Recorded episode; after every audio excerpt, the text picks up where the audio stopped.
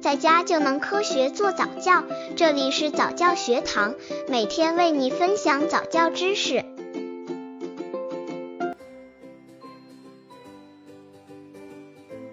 妈妈们关于如何训练宝宝坐的经验：一、将宝宝双腿分开坐在自己的膝上，活动膝，使宝宝轻轻向一边倾斜，鼓励宝宝稳住自己。或向下压住宝宝的髋部，帮助宝宝坐起，将宝宝倾向另一边。从后方握住宝宝髋部，轻轻将宝宝推向一边，让宝宝把握自己，向不同方向转身坐，将宝宝向另一边倾斜，向一边侧坐。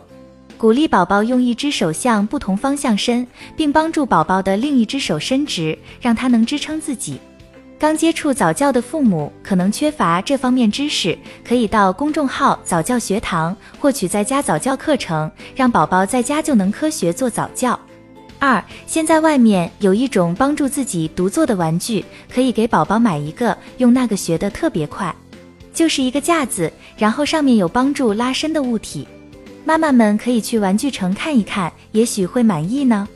三，妈妈可以让宝宝坐的时候靠在自己肚子上。宝宝现在五个月了，可以练习自己坐了，时间不要过长就好，不会伤到宝宝腰的。可以在后面垫个东西，希望对各位妈妈有帮助。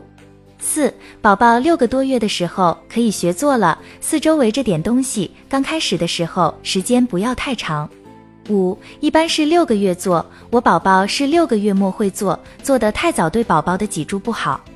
对于那些会做较晚的宝宝，妈妈们需要多加练习，但每次宜适量，不能操之过急。宝宝的身体也在不断的生长发育中，随着时间的推移，您还可以见证宝宝更多的运动技能及其他的一些变化。